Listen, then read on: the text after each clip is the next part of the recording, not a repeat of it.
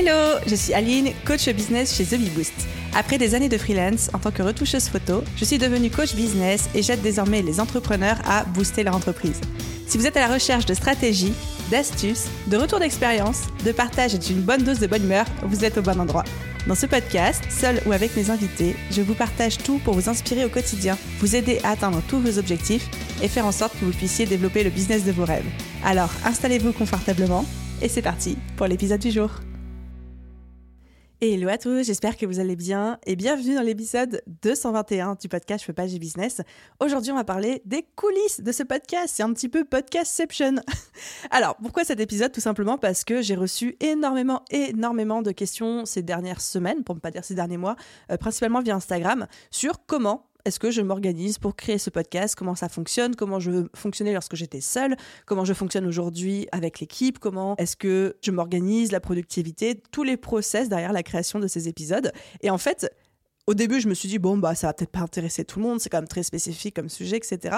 Et au final, j'ai reçu la question tellement de fois que je me suis dit, je vais vous créer un épisode de podcast où on va aborder toutes ces thématiques, euh, toutes ces questions.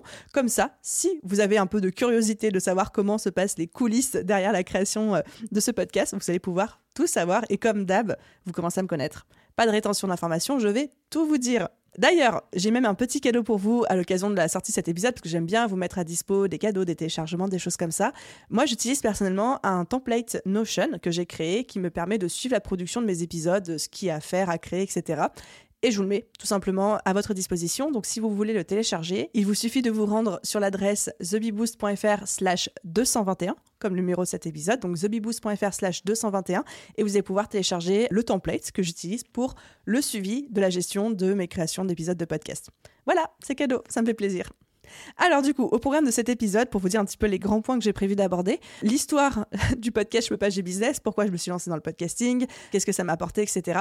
Ensuite, euh, je vais vous parler un petit peu de la place du podcast dans le business, stratégiquement aujourd'hui, comment est-ce que je l'envisage, quelle place il occupe dans le business dans le sens qu'est-ce qu'il me permet d'atteindre en termes de résultats, et un petit peu aussi les chiffres derrière le tout, comment je l'utilise stratégiquement pour convertir, pour vendre, pour augmenter ma visibilité. Ensuite, on va parler de comment je m'organisais quand j'étais toute seule. Parce qu'en fait, il y a eu un petit peu deux temps forts. Il y a eu deux cycles dans ce podcast. Il y a avant quand j'étais toute seule et que je gérais toute ma création de contenu moi-même. Et il y a aujourd'hui comment est-ce qu'on fonctionne alors que j'ai l'équipe avec moi qui travaille aussi sur le podcast. Et ça me paraissait important pour moi de vous présenter les deux fonctionnements parce que déjà, ils sont distincts.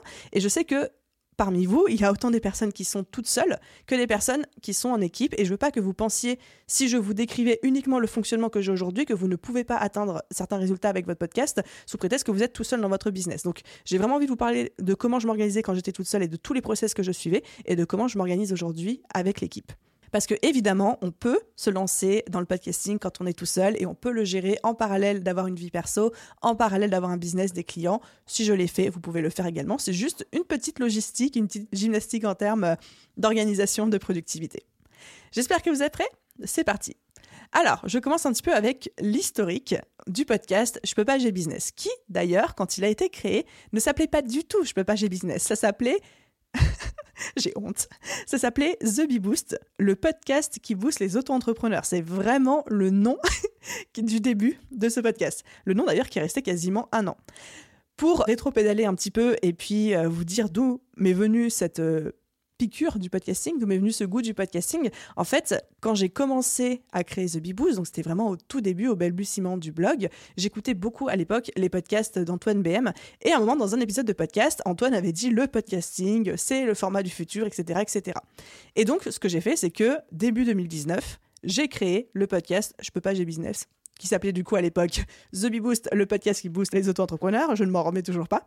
Et je me suis dit, ok, si Antoine a dit que c'était cool, je vais tester. Mais c'était vraiment en mode, je vais tester. Et en fait, j'ai bien aimé ces formats d'épisodes, au début, j'ai vraiment j'y allais au talent. Hein. C'est-à-dire que je m'enregistrais avec euh, mon téléphone, je faisais à peine du montage, les épisodes duraient 10-15 minutes, je préparais pas forcément, j'y allais euh, en impro total parce que je me prenais pas vraiment au sérieux.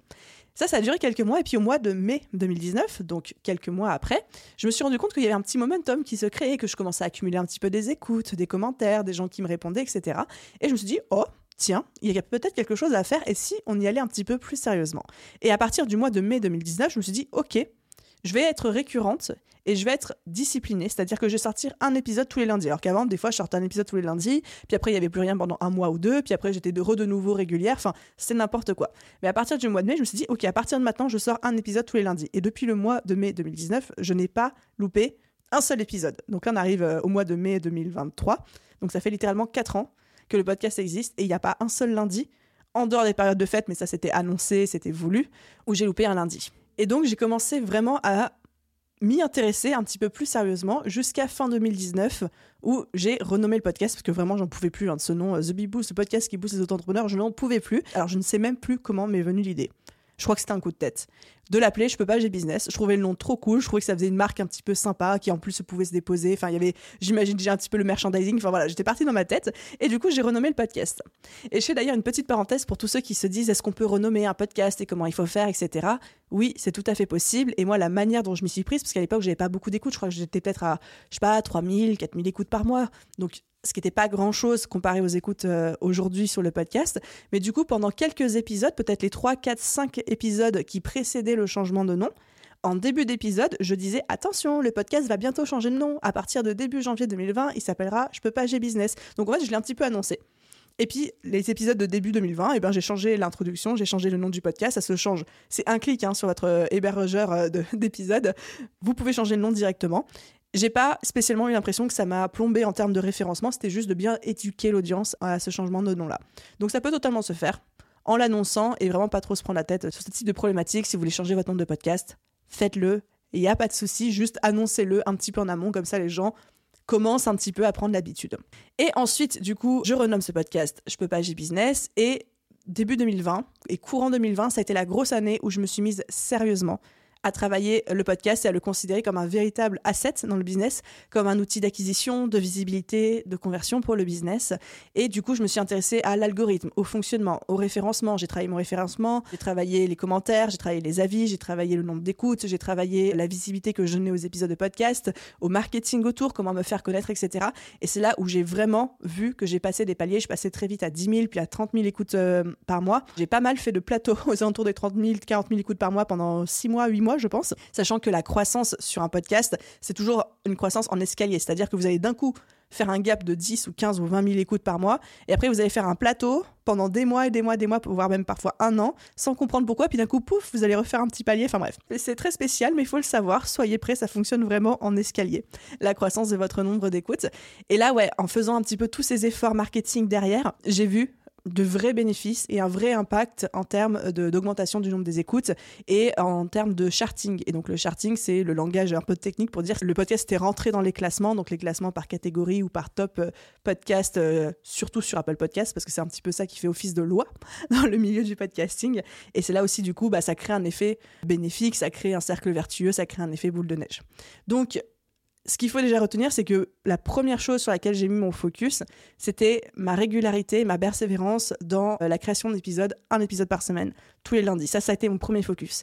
Et une fois que ça, c'est devenu, comme mon hygiène de vie, quelque chose de naturel, quelque chose d'ancré sur lequel je ne faisais aucune concession, dans un second temps seulement, je me suis intéressée vraiment à la partie marketing, algorithmique, référencement, charting, pour augmenter le nombre d'écoutes. Mais vraiment, j'ai fait l'un après l'autre bah, parce que j'avais déjà une vie à côté, un business à gérer à côté et me dire, bah, je ne vais pas commencer à mettre en place plein d'efforts marketing si déjà de base, j'arrive pas à être régulière sur ma production d'épisodes voilà, et puis après, du coup, après le travail mis en place en 2020, le fait que j'ai commencé aussi à avoir pas mal d'invités, certains avec une certaine visibilité et tout, l'effet boule neige a continué à grossir, grossir, grossir, grossir, jusqu'à arriver à aujourd'hui où le podcast, euh, aujourd'hui on est de nouveau sur un plateau, mais un beau plateau, hein, on va pas se mentir, on est entre 100 et 120 000 écoutes par mois, très très régulièrement dans les top 10 podcasts business, top 5 podcasts entrepreneuriat, top 50 euh, ou top 100 euh, podcasts français, donc un bon ranking, je suis prête à passer bientôt au palier supérieur, mais pour l'instant, je suis assez contente avec euh, la croissance, en tout cas de ce podcast, que j'explique, un, déjà par la régularité de la création de contenu, et deux, ensuite par les efforts marketing mis derrière. Du coup, ça m'amène à mon second point, qui est la place du podcast dans le business. Donc la place du podcast Je peux pas, j'ai business, dans le business The Bee Boost. Et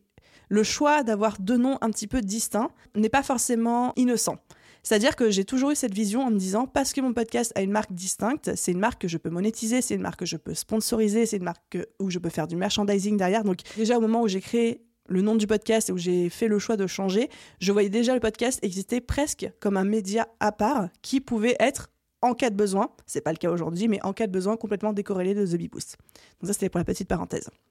Donc aujourd'hui, le podcast, c'est avant tout une stratégie de visibilité. C'est comme ça que la plupart des gens découvrent The Bee Boost, soit via l'Instagram, soit via le podcast.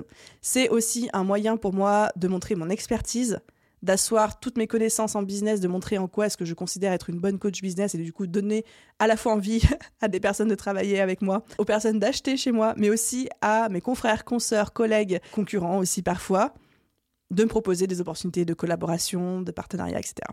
C'est aussi une stratégie d'acquisition, le podcast, même si ça n'a pas forcément été créé pour ça, que c'est pas forcément le format le plus pertinent pour ça, ça aide à acquérir ce qu'on appelle du lead.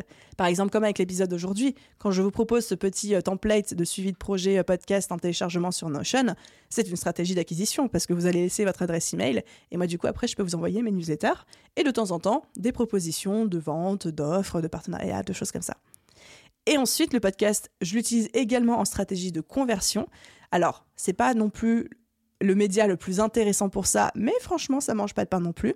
Quand je suis en période de lancement, par exemple, typiquement le lancement de la BSB Academy ou le lancement de mon séminaire qui s'appelle The Bichot, je me sers du podcast comme un média qui va relayer cette information, où vous allez avoir des petits jingles d'intro qui vont faire la publicité en mode auto-sponsoring de l'événement, du lancement, de l'offre en question, et ça donne une visibilité supplémentaire à ce que je cherche à vendre. Donc voilà, et un dernier asset de ce podcast, une dernière manière de l'exploiter aussi pour moi, c'est la construction de mon réseau. Parce que le podcast est visible, parce que c'est aussi une super excuse pour approcher des gens qui potentiellement pourraient me paraître inapprochables de par leur visibilité, de par euh, leur place dans la société, ou des choses comme ça, et eh bien avoir le podcast comme excuse de Hey, est-ce que je peux euh, t'interviewer pour un épisode de podcast, etc., ça me donne accès à des personnes auxquelles je pourrais potentiellement ne pas avoir accès dans d'autres conditions. Donc super, super outil de réseautage pour décrocher des opportunités et même des partenariats parce que moi-même, le fait que je sois visible avec ce podcast dans euh, les rankings, dans les classements, etc., me permet aussi de décrocher certaines opportunités type euh, conférences, interventions, etc.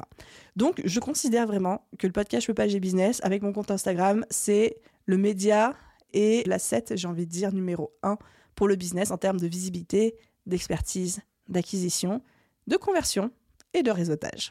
Voilà un petit peu on va dire, euh, l'image globale, le contexte dans lequel à la fois le podcast a été créé et a grandi, et la place qu'il occupe aujourd'hui dans le business. Donc euh, c'est une place très importante et c'est pour ça aussi que ça me prend beaucoup de temps. Et du coup, en parlant de temps, on va rentrer dans le vif du sujet qui est toute l'organisation et les coulisses. Donc comme je vous disais, j'ai vraiment divisé ça en deux parties. La première, c'est quand j'étais seule. Et la seconde, c'est maintenant comment ça se passe avec l'équipe The Bee Boost, parce que c'est deux fonctionnements totalement différents, deux contextes totalement différents.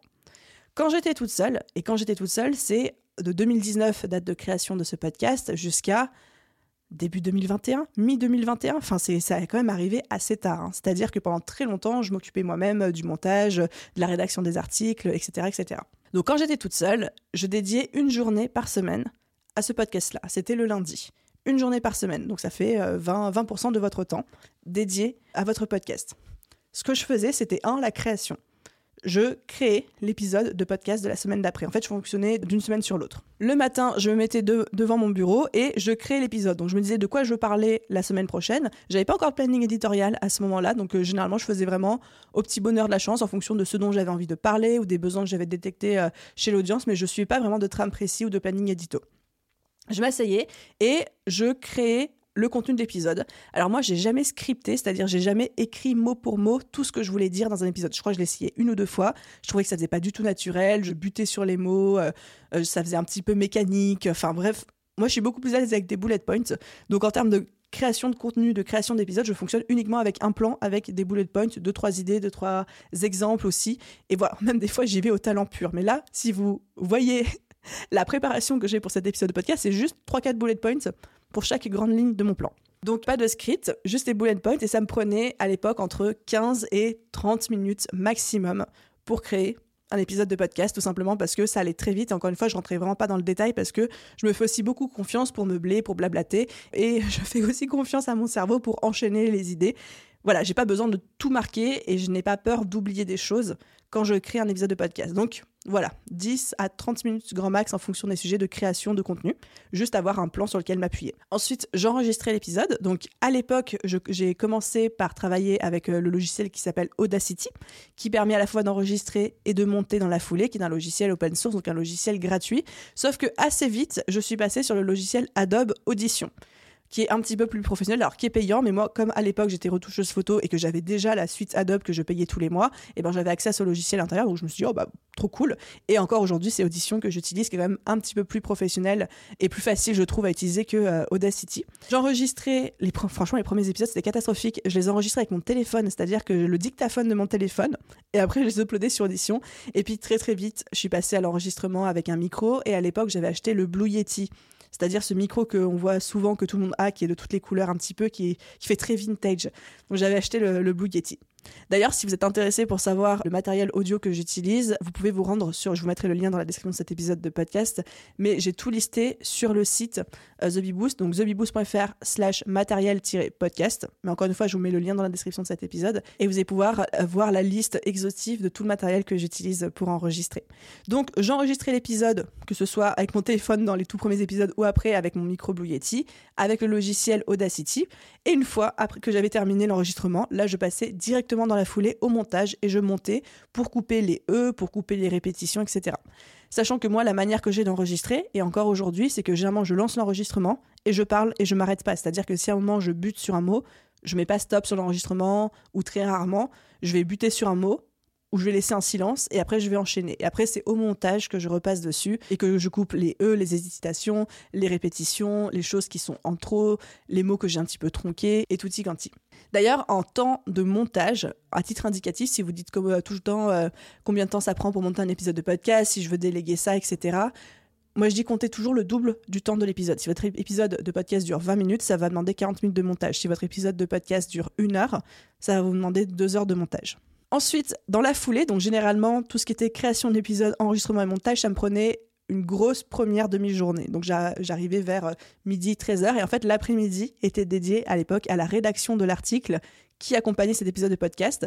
Au début, j'avais rédaction d'articles d'un côté où je rédigeais des articles et des épisodes de podcast que je créais de l'autre côté. Puis très très rapidement, je me suis rendu compte que c'était euh, beaucoup d'énergie. Euh, pour pas grand chose et que finalement la meilleure manière d'optimiser à la fois le média blog et le média podcast, c'était d'écrire un article dans lequel j'intégrais aussi le lecteur euh, audio du podcast à chaque fois. Et donc en fait, à chaque fois que j'avais l'épisode de podcast, je repartais de mes notes pour rédiger un article de blog. Alors des fois, il faisait juste 800, euh, 900 mots, etc. Des fois un petit peu plus. Et je l'optimisais un petit peu SEO, c'est-à-dire que des fois, je prenais des libertés par rapport à ce que je pouvais raconter dans le contenu de l'épisode. Donc c'est-à-dire que l'article n'est jamais un transcript, n'est jamais une répétition mot pour mot de ce que je peux dire dans l'épisode de podcast, mais j'orientais ça un petit peu plus SEO et je le programmais ensuite sur WordPress, donc qui est la plateforme que j'utilise pour mon site internet et pour mon blog où bah, j'ai euh, un article à chaque fois. Si vous êtes déjà allé voir sur le site, euh, sur le blog, vous voyez très bien euh, comment c'est construit. Vous avez l'article et à chaque fois, vous avez le lecteur du podcast et ensuite l'article qui reprend les grands points, etc. Et en fin de journée, je programmais tout. Je programmais le, podcast. Donc aujourd'hui, je suis sur l'hébergeur qui s'appelle Ocha. Les premiers moi et les premiers épisodes, j'étais sur SoundCloud, mais je l'ai très très vite quitté dès que c'est devenu euh, payant. Parce qu'en fait, c'était gratuit pour les premiers épisodes et après, c'est devenu payant. Donc, euh, au moment de payer, je me suis dit, ouais, autant payer un hébergeur un peu plus euh, intuitif, un peu plus sympa à utiliser. Donc, je suis passée sur Ocha et aujourd'hui, je suis toujours sur Ocha. plateforme française déjà, Cocorico, et puis plateforme que j'aime beaucoup. Donc, big up à eux. Et donc, je programmais le tout, je programmais l'article sur WordPress, je programmais le podcast dans Ocha et puis j'étais prête pour la sortie de l'épisode qui sortait le lundi suivant à 6h30 historiquement, depuis le premier épisode de ce podcast, j'ai toujours publié mes épisodes le lundi à 6h30 du matin. Me demandez pas pourquoi, il n'y a pas de raison forcément stratégique par rapport à ça. Je me suis juste dit euh, lundi, début de semaine, 6h30, ça permet aux gens qui commencent un peu tôt, qui ont des trajets un petit peu tôt, d'avoir déjà l'épisode disponible à écouter pour commencer leur semaine. Enfin voilà, j'ai pas forcément fait de recherche, d'études de marché, d'études de persona euh, pour décider que cette heure-là était la meilleure heure. Ça, ça l'est d'ailleurs même peut-être pas. Mais comme historiquement j'ai toujours fait comme ça et que ça a vraiment créé cette habitude pour euh, les auditeurs du podcast, je n'ai jamais changé depuis. Donc voilà, en résumé, vraiment, je fonctionnais d'une semaine pour, sur l'autre, c'est-à-dire que le lundi, je crée, enregistrer, programmer, monter, rédiger le podcast et l'article du lundi suivant. Donc j'avais toujours une semaine d'avance dans le contenu. Et de temps en temps, j'intégrais des invités. Donc là, les enregistrements étaient un petit peu plus répartis sur la semaine. Des fois, on enregistrait le mercredi ou le jeudi, etc. Puis après, du coup, je prenais le temps de monter quand j'avais le temps et je publiais l'épisode quand j'avais le temps. Voilà un petit peu comment je fonctionnais quand j'étais toute seule. Donc c'était vraiment, encore une fois, d'une semaine sur l'autre, ça me prenait une journée. Je pense que c'est vraiment ça aussi qu'il faut retenir, c'est que ça me prenait littéralement une journée. Donc euh, c'est du temps. C'est du temps, c'est de l'énergie, mais ça prenait une journée parce que je me tapais la, rédaction de l'article aussi. Hein. Sinon, la création, l'enregistrement et le montage en soi tout seul, c'était seulement, entre guillemets seulement, une demi-journée. Donc ça, c'était mon fonctionnement quand j'étais toute seule. Et ensuite, mi-2021, j'ai commencé à déléguer. J'ai d'abord délégué le montage, Ensuite, j'ai délégué la rédaction de l'article de blog et ensuite toute la partie programmation, etc. Donc là, on arrive sur la seconde partie de cet épisode de podcast où je vais vous expliquer comment je fonctionne aujourd'hui alors que j'ai l'équipe The Bee Boost avec moi parce que c'est un fonctionnement totalement différent.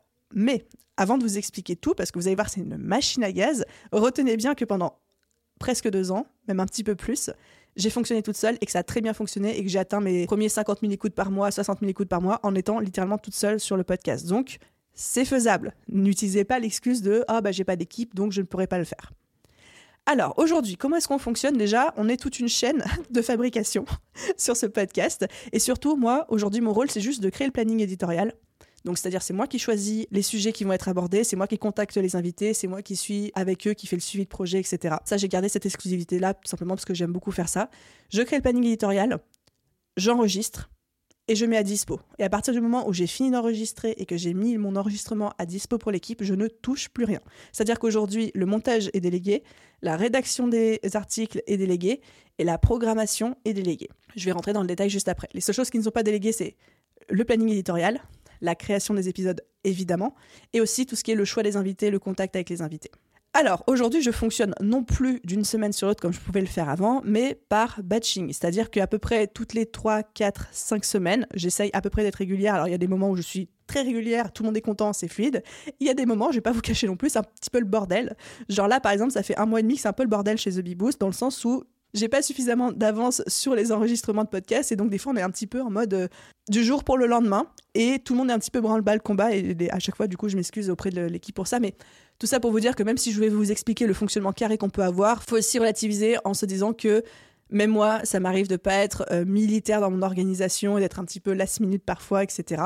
J'essaye de le faire le moins possible, bah, par respect justement pour les gens qui travaillent avec moi, pour l'équipe, pour les prestataires, etc mais ça m'arrive aussi bah, de ne pas me tenir euh, dans ma propre organisation. Alors aujourd'hui, le fonctionnement idéal, qui est celui que j'arrive à tenir à peu près 80% du temps, c'est le fonctionnement par batching, c'est-à-dire que toutes les 4 allez, 3, 4, 5 semaines, j'ai une journée de batching d'épisodes de podcast, ou voire même deux journées, généralement j'essaie d'avoir deux journées, que j'annonce à l'avance à l'équipe, comme ça à la fois l'équipe et les prestataires peuvent savoir que ces jours-là, il y a un gros volume d'épisodes qui va arriver, et eux-mêmes peuvent s'organiser en amont pour être réactifs sur tout ce qui est montage, rédaction, programmation, etc. Qu'est-ce que je fais pendant ces deux journées, ou cette journée et demie? Généralement, j'ai une première partie qui est dédiée à la création du planning éditorial, de la relation avec les invités, de la création d'épisodes. Donc je fonctionne toujours avec mon Notion en interne, c'est-à-dire que le suivi de projet Notion que je vous partage, c'est j'utilise en interne, l'équipe n'y a pas accès, c'est juste moi pour euh, rester organisé avec moi-même. Je crée les épisodes avec des bullet points. C'est-à-dire, comme d'habitude, j'ai pas changé, je ne scripte pas plus.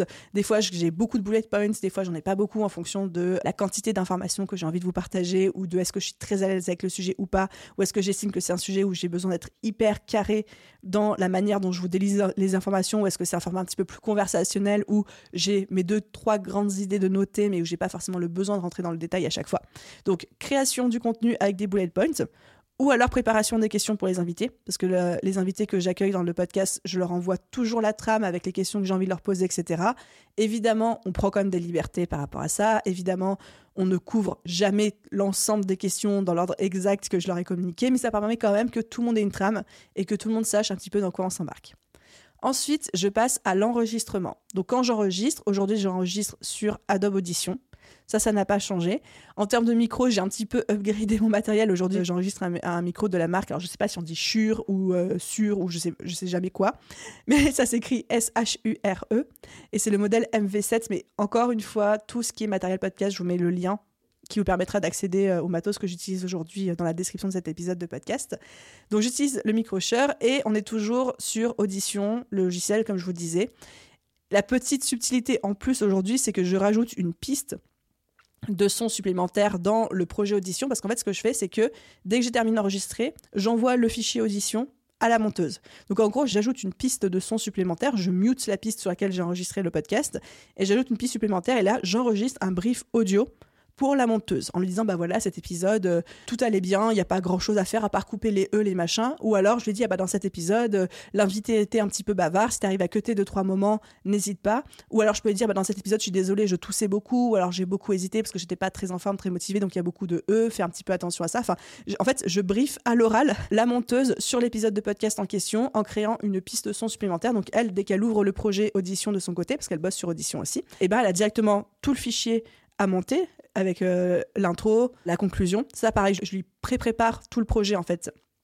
J'utilise des templates de mon côté, mais c'est moi-même qui mets l'intro euh, musicale, la musique euh, d'outro ensuite, donc elle a vraiment plus qu'à monter entre guillemets, et je lui mets aussi une piste avec le brief audio, comme ça elle a vraiment tout sous la main et j'ai pas besoin de lui créer un brief à part. Donc je mets ce fichier audition à disposition pour le montage, je lui mets à disposition dans un dossier Drive auquel elle a accès. Je la notifie via notre suivi de projet qui est aujourd'hui sur ClickUp. Et donc, du coup, ça lui envoie une notification euh, automatiquement de savoir bah, que tel épisode est disponible pour elle, sachant que j'essaye la plupart du temps d'annoncer à tout le monde à l'avance quels sont les jours où je compte batcher. Donc, c'est-à-dire qu'elle sait déjà que ce jour-là, je vais mettre à dispo pour elle des épisodes de podcast. Donc, ça, c'est par rapport à la monteuse. J'enregistre, je prépare le projet et je mets à disposition le fichier audition de montage. C'est-à-dire, je ne fais pas d'export MP4 ou je ne fais pas d'export de son que elle ensuite elle doit réuploader dans son propre logiciel. C'est-à-dire que je mets directement le projet euh, audition et elle, elle le réouvre sur euh, son audition à elle pour reprendre là où je me suis arrêtée. Ensuite, une fois que ça c'est fait, tout le suivi de projet ensuite se fait et se notifie via ClickUp parce que elle, une fois qu'elle a fini de monter, sur notre ClickUp, auquel elle a accès aussi, elle dit Ah bah cet épisode de podcast là, il est monté et donc en gros, elle notifie la rédactrice web que l'épisode est prêt. La rédactrice web reçoit une notification via ClickUp a accès aussi au drive et donc au montage final de l'épisode de podcast et peut travailler sur la rédaction de l'article en question une fois que le podcast est monté et que l'article est prêt, donc que euh, la monteuse est passée par là, que la rédactrice est passée par là, eh ben la rédactrice qui est en bout de chaîne notifie l'avancée du projet, c'est-à-dire que l'article est prêt sur toujours sur notre ClickUp. Et là ça notifie du coup Alexia qui est assistante opérationnelle chez The Big Boost que le montage est prêt, l'article est prêt. Et du coup Alexia qui est en bout de chaîne s'occupe de contrôler tout ça, écouter tout ça et programmer à la fois l'article, programmer à la fois l'épisode de podcast et puis s'il y a des choses à uploader type des ressources, euh, type euh, des liens, des choses comme ça aussi, elle, s'occupe du tout. Donc on a vraiment une chaîne où on est quatre personnes à intervenir dessus. Moi pour tout ce qui est création, enregistrement, la monteuse pour le montage, suivie par la rédactrice pour la rédaction de l'article. Et en fin de chaîne, on a Alexia de l'équipe The qui réécoute, contrôle, valide et programme à la fois l'épisode et à la fois euh, l'article de blog. En termes de gestion de projet, il y a deux éléments principaux, de piliers. Le premier, comme je vous ai dit, c'est le suivi sur ClickUp, où on a un planning éditorial sur ClickUp avec vraiment le suivi de projet pas à pas, où chacun sait quelle personne identifier pour l'étape d'après. Donc la monteuse, quand elle a fini de monter, elle identifie la rédactrice en lui disant Ok, c'est bon, tu peux rédiger. La rédactrice, quand elle a fini de rédiger, elle identifie Alexia en disant C'est bon, tu peux programmer. Donc chacun a son petit process comme ça. Et on a aussi le fameux dossier Drive dans lequel on glisse tous les documents, où il y a à la fois le projet de montage, donc euh, le fichier audition de montage, l'export final en format .mp3, le podcast terminé, en fait, prêt à être uploadé. Et j'ai aussi, à chaque fois, je mets à disposition, en même temps que je mets à disposition mon, euh, fichier d'enregistrement, le, le, projet audition, je mets toujours aussi à disposition un Google document, qui est toujours le même. Pareil, j'ai un template que je duplique chaque semaine, dans lequel je mets mon brief. En gros, je mets le brief. Si j'ai des consignes particulières à transmettre à l'ensemble des intervenants, je les mets dedans. Par exemple, attention, sur cet épisode, il y a une ressource. Ou alors, attention, sur cet épisode en particulier, on ne fera pas d'article pour X ou Y raison. Ou alors, attention, sur cet épisode, eh ben, il va falloir envoyer en amont le podcast monté à l'invité parce qu'il veut le réécouter avant qu'il sorte. Ça, c'est une demande que j'ai. Ça m'est arrivé de l'avoir. C'est assez rare, mais j'ai parfois des invités qui me demandent à réécouter l'épisode pour le valider avant qu'il sorte. Et donc là, je vais notifier toute l'équipe via ce template, ce document brief.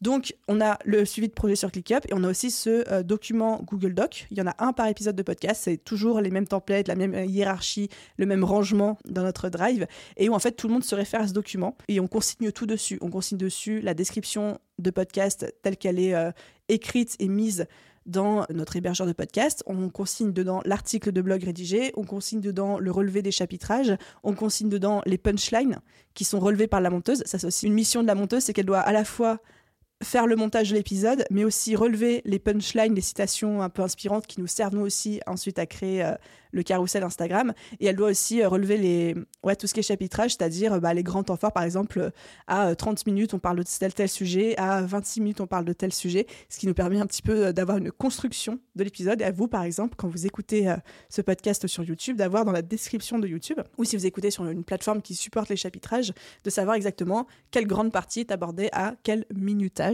quel timestamp de l'épisode de podcast. J'ai l'impression d'avoir été un petit peu confuse dans mes explications, mais je sais pas. Je pense que vous allez me dire que c'est OK. En tout cas, je vais, prier pour que ce soit le cas.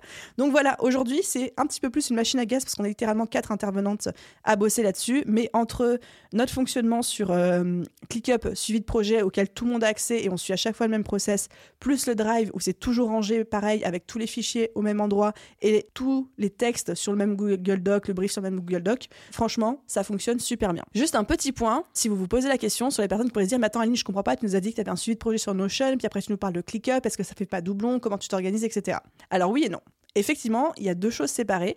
Il y a moi, mon organisation personnelle vis-à-vis de moi-même, et ensuite l'organisation que j'ai avec l'équipe et les collaborateurs.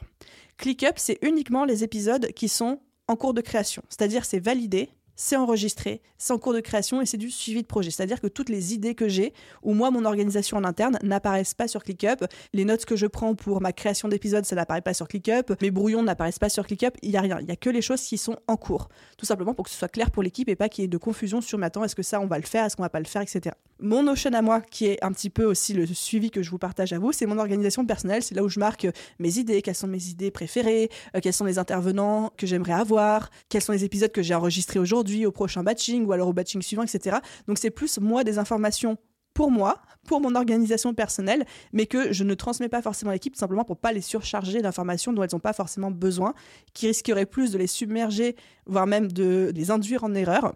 Et je préfère garder les choses uniquement qui sont sûres, certaines et en cours de création sur notre ClickUp. Et moi, tout le reste, tout le, le bazar de mon cerveau, mon cerveau n'est pas aussi bordélique que ça, pas du tout. Mais bref, tout le bazar de mon cerveau, le garder pour moi et ne pas forcément euh, en faire profiter tout le monde. Donc c'est pour ça que je distingue les deux. Est-ce que ce serait optimisable en ayant tout sur ClickUp? Certainement que oui, mais moi je me sens très bien avec ce fonctionnement-là, donc euh, c'est le principal. Donc voilà un petit peu le fonctionnement qu'on a aujourd'hui. Donc autant avant, je fonctionnais d'une semaine sur l'autre où chaque lundi, je crée, programmer, rédiger le podcast et l'article du lundi suivant. Autant aujourd'hui, c'est plutôt par batching, c'est-à-dire que j'ai une à deux journées entières complètes, toutes les trois, quatre, cinq semaines, dédiées à la création d'épisodes de podcast. Et généralement, pendant ces journées, je peux enregistrer jusqu'à 3, 4 épisodes solo et 3, 4 euh, petits euh, épisodes type bottage de fesses, etc. Sachant que moi, enregistrer des épisodes de podcast, ça me prend toujours beaucoup d'énergie. Ça me prend aussi beaucoup de bandes passantes parce que bah, ça force un petit peu sur la voix, la respiration. Donc c'est difficile pour moi d'enregistrer plus de deux ou trois gros épisodes par jour. Et pareil pour les petits bottages de fesses. Avec ce luxe évidemment que j'ai aujourd'hui de dire bah, qu'une fois que l'épisode est enregistré et que j'ai tout mis à disposition, brief, fichier de montage pour le reste de l'équipe, et ben je ne m'occupe quasiment plus de rien.